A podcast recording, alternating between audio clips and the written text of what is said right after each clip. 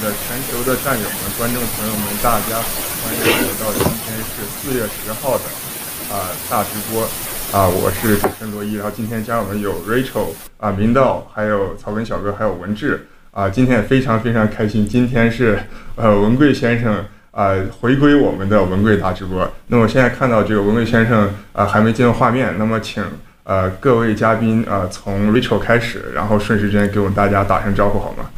好的，谢谢罗伊啊、全球尊敬的啊、战友们，大家好，很激动啊，看到又回到这个经过一两一两次、两三次的小别，又回到这个文贵的大直播，跟所有的帅哥，我今天特别幸运，有五位大帅哥陪我做大直播啊，好，谢谢。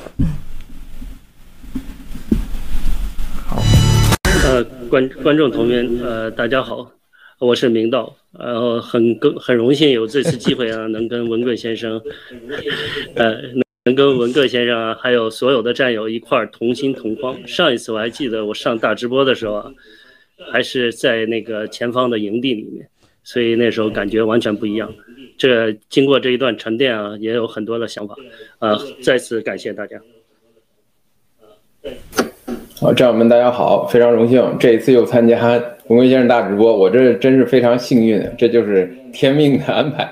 本身是没有文贵先生的，然后我们这几位啊，正好今天凑巧跟文贵先生第一次回归，然后这个久别胜新婚，特别想念七哥。好，谢谢。呃，各位战友，大家好，七哥好啊！非常荣幸能够再次参加大直播。呃，每次上大直播真的是非常忐忑，然后一一方面感觉到非常被这个幸运女神又眷顾了一把，但另一方面真的是觉得在七哥面前张嘴就是错呀，然后说多错多，所以说呃就是今认真听讲，做好笔记，然后问对问题就好了。好，谢谢大家。叶文志，我们今天真的是特别特别幸运，然后文贵先生，呃，回归我们大直播，我们几个我觉得今天不用说话了，就文贵先生直接给我们讲三个半小时得了，开玩笑，请文贵先生。尊敬的战友们好啊，今天是四月十号，星期天，嗯，尊敬尊敬的战友们好啊，今天是四月十号，星期天啊。哎，这有回音的啊？什么情况？咱有回音啊？这个墨镜我这儿啊，现在可以了吧？好了，现在好了，可以了吧？OK，我把那个声音关了。这个首先要纠正一下啊，刚才说是回归直播，还没回归直播呢啊。这个五月六号才正规直播，今天是属于完全是串场啊，串场，这是偶然现象啊。呃，特别高兴，今天我们看到了中国历史上终于看到了一个是阳盛阴衰的场面，哈哈，阳盛阴衰，终于男人比女人强了啊。这个呃前天的直播，大卫啊带领大家搞得特别好。然后我说小福利怎么那么多男的没有女的呀？他说现在。男的要上的多，女的要上的少。哎呀，阳盛阳盛阴衰这个场面实在太。而今天是吧，这男的都像个样是吧？你看看明道刚才像小老鼠似的，观众们好紧张的，紧张的不行了啊！但是显得很年轻了。今天草根兄弟，我们文志啊，罗伊确实都像中国爷们儿，唯有一个上海美女啊，瑞秋在这儿。那么首先要感谢咱们今天在后场的福利导演啊，墨镜先生、小白先生啊，呃，刚刚我们八点的时候上来的，就是调整了今天的这个呃推出的效果啊，我看到目前看的不错。这个头两天这个大概几次前的直播呢，我们受到了国内的啊大量的战友的批评，说七哥咱们一个那么长时间直播了，这个墨镜是干啥吃的？就把那个你弄得那脸那么白啊，白不呲咧的，我们怎么看呢？我们好不得等一天不睡觉啊，我们都是看完都凌晨一点啊，我们都那么大岁数了，都是睡不好，第二天中午都补觉，结果看的白不呲咧的啊，原来没那么多人反对啊，也反应，这次反应确实很大，所以刚才我给墨镜、福利导演、小白先生提出了要求。最后调整啊，调整。今天你们看出这个样子，好像是比较好看啊，好像是比较好看。所以说，任何情况群众反应是很重要的。群众的意见是很重要的。但是我们大家想想啊，从一九，从共产党的所谓的前三十年、后三十年，大家去想想，我们最大的问题是出了什么问题啊？啊，你们想想，共产党的前三十年都干了啥？他们把过去搞地主那一套东西不算数，啊，也就是一九四九，啊，到一九。这个这个一九八九年，这个三十年，干了啥？啊，咱三反五反反右倾，文化大革命，大跃进，左派右派，是吧？走资本主义，这这这这，你去数吧。就前三十年，对中国人就一个字就形容傻，就是没矛盾，制造矛盾。充分的利用群众的意见，变成的矛盾，不死人想办法让他死人，啊，然后北朝鲜的事情，把毛泽东的一日之间的做皇帝梦啊，传宗接代给毁了，最后这报复了整个中国，千万人下乡，把孩子女女少男少女送到乡下，结论是，所谓的上山下乡。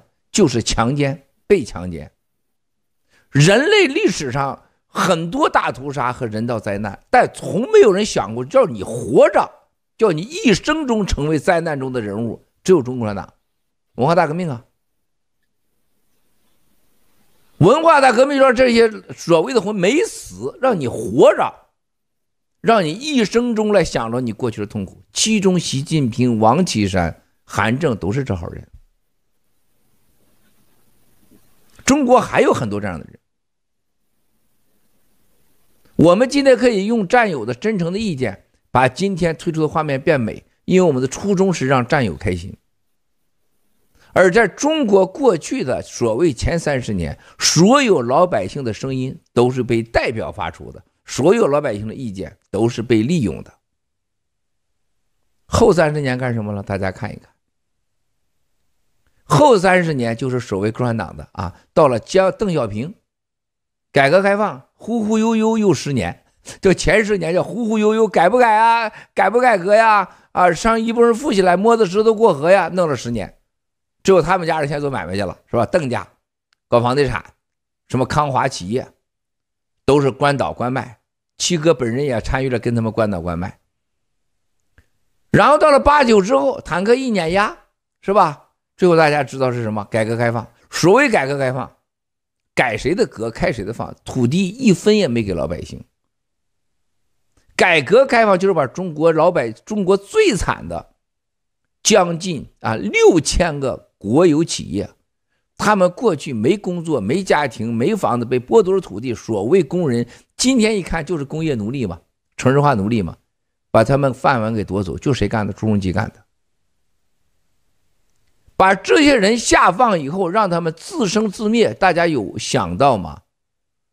曾经上海的街头，我在上海当年去，改革下放、改革开放，所谓的国有企业改革，我到上海去的时候，你知道我看到多少卖淫的什么可到什么程度吗？你们真的不知道。明道，你别看年龄跟我差不多，他绝对没经历过这种江湖。我住在上海的一个军备区招待所。所有旁边领进来的女的，大概都在二十五到四十五岁之间。我跟你讲，你们但凡有点良知，问问你们的长辈和父辈去，有多少当时被国营企业朱镕基的所谓的改革搞下去的王岐山，那些女人卖淫有多少？你们去过啊亚龙湾卖淫的人是有多惨？那不叫卖淫，那叫卖人命。多少男人啊！惨痛极点，毒品就是从那时候开始的。改革开放，改革谁呀？几千万人家庭，不是今天的上海隔离，不是当年的长春隔离，是一个几十年的隔离。你告诉我，那些被改革开放下去的人，还有国有企业改制的人，真的他一生回来了吗？他有救了吗？好，这改革开放的所谓朱镕基的十年。然后江泽民叫闷声发大财，谁闷声了？谁发大财了？后十年，大家来了个胡金涛、温家宝、平安集团，啊，新华保险、民生银行、招行都改制了，蛇口都改制了，叫寡头企业光临了，然后来了马云，百度。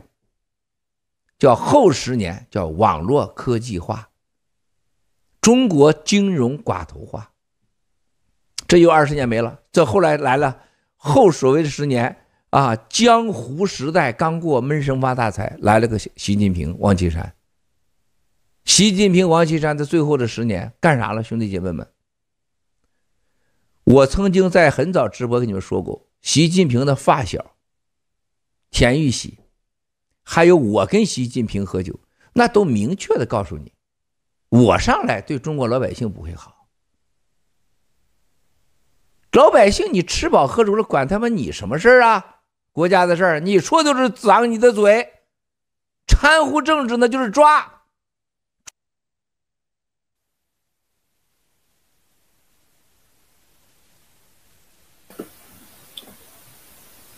这画面是怎么回事？这地方哪有老百？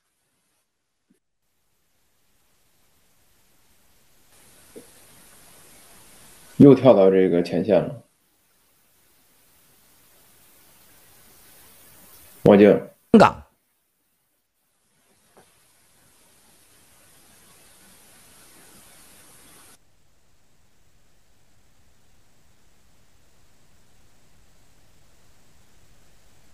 大家说说前三十年、后三十年，你就知道中国有多悲惨。上海、长春、长广州，今天我知道你们几个一问我问题，一说啥时候结束，你们肯定问，谁问这话，今天拿鞋底扔过去啊！咱们中国开始的灾难就没结束过。上海人以为就是什么，我到五月份就给你回家了，就没事了是吗？广州就没事了是吗？那好啊，你就这么相信吧。郭文贵说没事就没事了是吗？上海这李呃什么李书记说没事就没事是吗？习近平说没事就没事了是吗？请问郑州水灾死的人你知道多少吗？香港每天死多少人你知道吗？武汉死多少人你知道吗？中国人死了几百个人，你干搞那么多火葬场干什么？搞那么多气化火葬场干什么？移动火葬场干什么？大家去想一想，那这些你不知道的，大家说都怨谁呀？是不是啊？啊，活该，不要管他们了。中国人如活该怎么样怎么样？你说什么都行，因为你现在活着呢。到底是什么原因导致今天这个？共产党的百年灾难停下来，那是你幻想。我们今天先大家做的 PPT，先准备一下，从心理上了解一下习近平和王岐山，这都是我亲身经历过的事儿，让大家再重温一下，咱们再说一说。啊，谢谢。这个啊，那有请艾瑞克来分享一下第一个 PPT。PPT 了吧该？PPT 了吧？该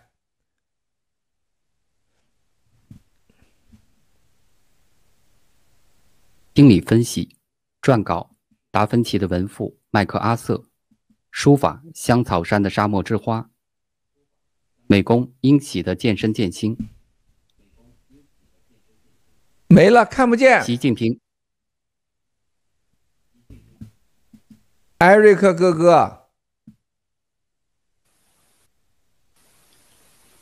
来了，现在可以看到吗？艾瑞克哥哥，呃，我我们这儿可以看到，七哥。啊，现在可以了，我现在可以了。好，呃，请导播放。我现在可以了，现在能看到了啊。独裁者毁灭世界的心理分析，撰稿：达芬奇的文赋麦克阿瑟，书法香草山的沙漠之花。美工，英喜的健身健心。习近平毁灭世界的疯狂举动，幺三五七九灭白计划，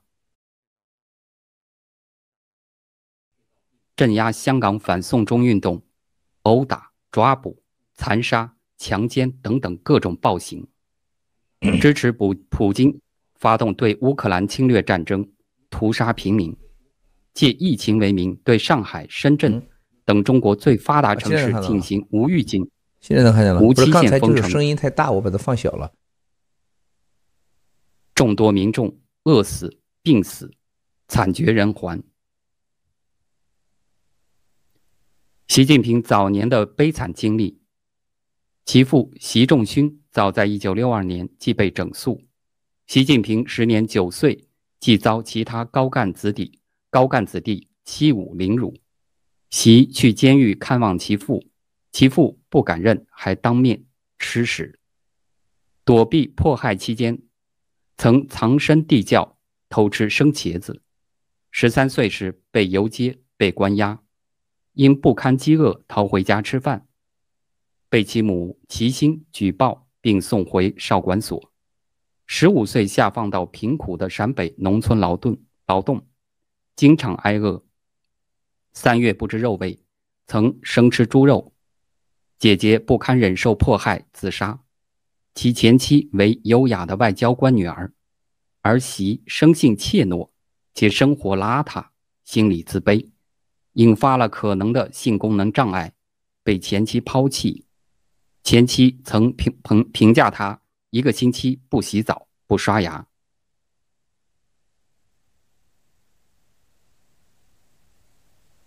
王岐山的恐怖言论。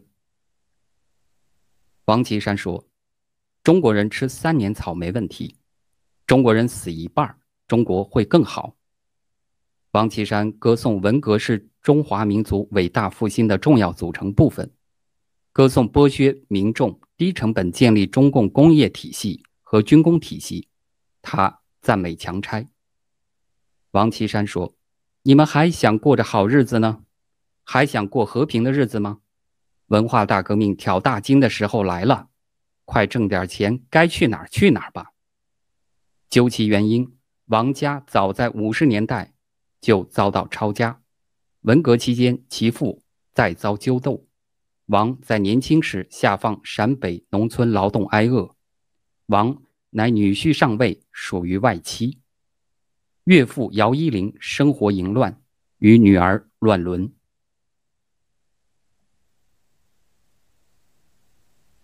哲学家、精神分离学分析学家弗洛伊德对心理分析提出了系统性的理论。他提到，个体孩童早期的经验在其人格发展中起决定性作用。人的行为主要受潜意识机动机和冲突所驱使。人作为生物体，具有很强的攻击本能。若在社会规范中未被满足，或满足过度，可能形成终生的心理障碍。习近平、王岐山扭曲的童年经历、未满足的欲望，使得成年后拼命追求外在权力，他们最后成为独裁者。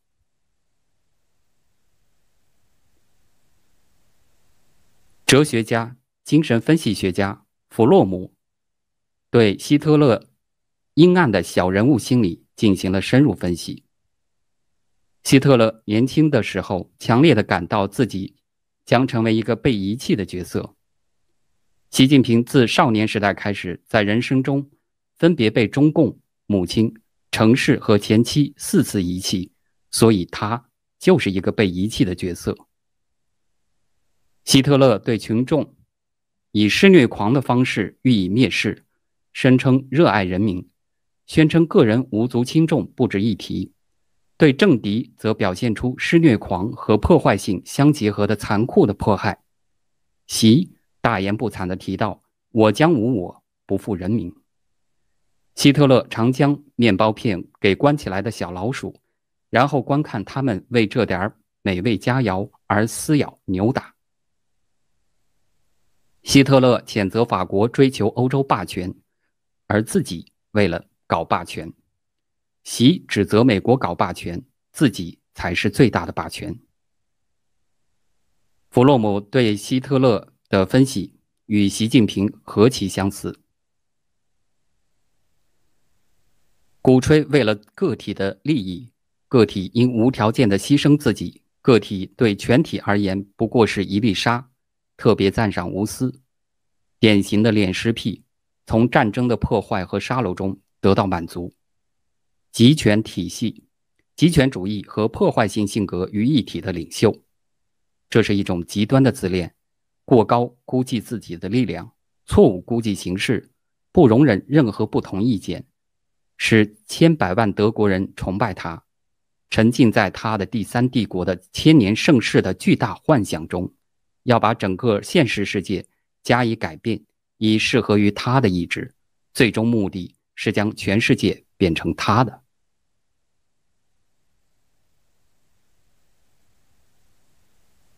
推翻独裁体制，重塑健康人格，新中国联邦的使命，让民众过上自由、富足、安宁的日子，免受苦难，心里阳光。多难从不兴邦，受难的是百姓，兴旺的只是心理变态的一小帮。而温家宝一直在宣扬所谓的多难兴邦，苦难从无辉煌。苦难的是民众，辉煌的只是人格扭曲的独裁者。金一南就提倡所谓的苦难辉煌，建立一人一票的宪政民主制度和媒体监督机制，杜绝心理变态人格扭曲者掌握公权力。新中国联邦消灭独裁中共，弘扬正道主义，还我朗朗乾坤。感谢您的观看，感谢达芬奇、香草山。英喜，感谢 Eric 跟我们分享这个讯息。那请呃七哥先给我们评价一下，然后我们轮流问七个问题。谢谢，七哥。好，谢谢啊，谢谢 Eric。Eric 声音一出来就觉得超级舒服啊。所以战友中我们的人才真的是了不起。我请教一个问题，你说七哥多年来有个习惯，不论是冬天、春天、夏天。多年来，一上车，我就把摁车旁边那个三个点，就是车垫加热。夏天我也这样。啊，昨天我昨天我在车上，你嫂子问我，哎，又按了啊？我说是啊，多年了，五十来岁没改过这习惯。你们能告诉我为什么吗？谁能回答我？不兴猜的。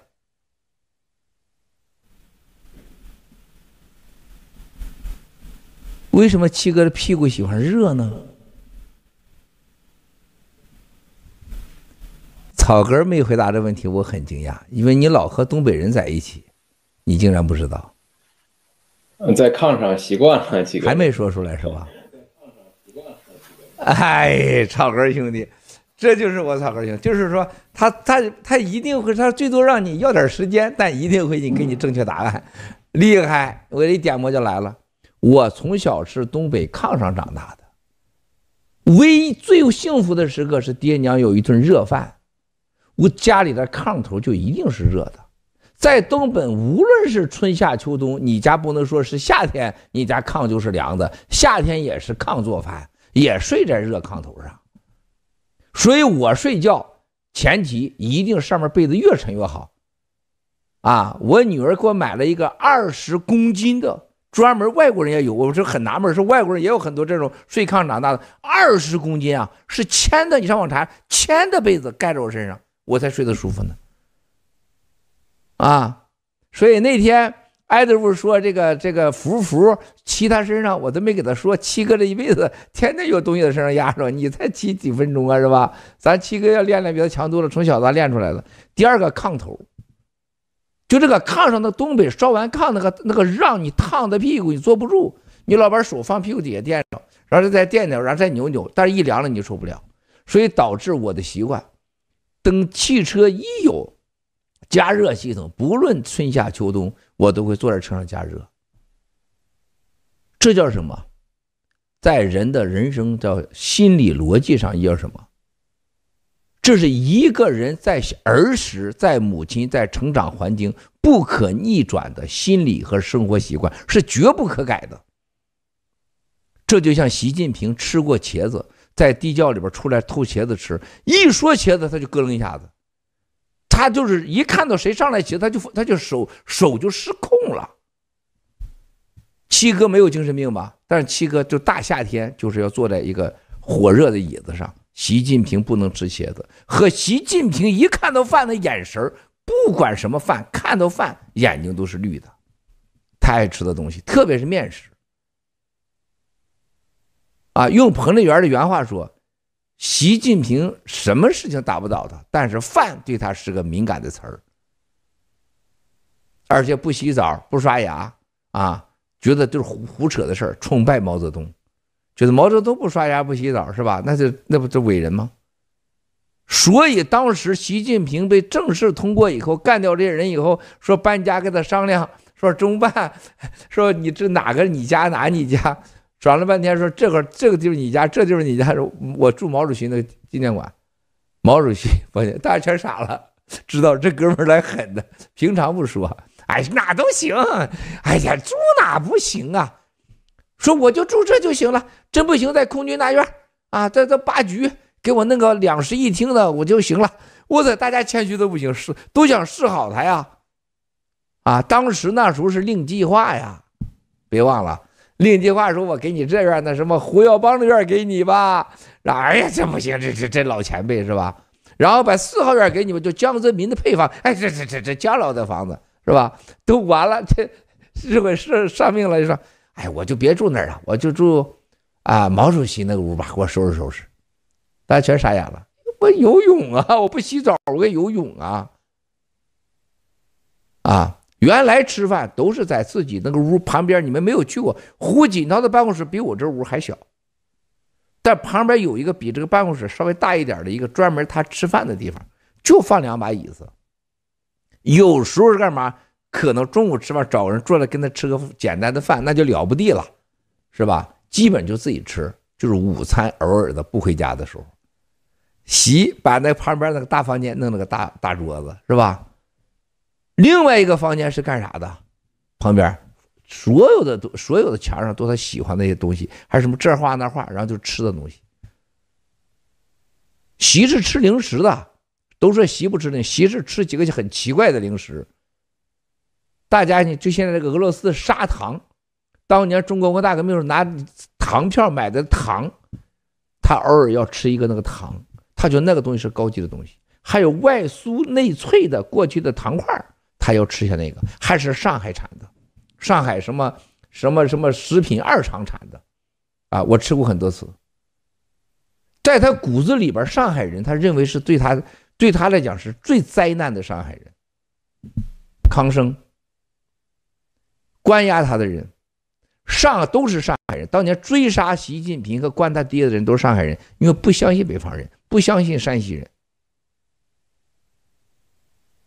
所以说，习曾经说过，中国的过去这几千年历史不都是被江泽人统治着吗？江泽人太聪明，佩服江泽人，喜欢江泽人，这是骨子里边的。说但是。江泽人吃硬的，不吃软的，跟他们的来拳头，就是要动手，对他们越狠，他越尊敬你。江浙人为啥喜欢外国人啊？我亲口听他说，因为上海人江浙人吃硬拳头，不吃软的，你对他越好，他越看不起你。他说你越虐他，越打他，来点狠的，他喜欢你。他说你看那外滩，他们保留那么好。他就觉得人家虐他好，他就以那为荣。他说：“上海人啊，只能往死的用，千万不能敬他。”啊，今天上海人有感觉吗？瑞秋，我昨天给小福利说，我要明天瑞秋一定参加这个直播。你以为我爱你呢？是不是？我就因为你是上海人，用用你而已啊，让你上海人今天好好在这听听。我还专门问过他，我说：“上海女人你怎么看呢？”他说上海女人啊，很势利，很聪明，但上海女人她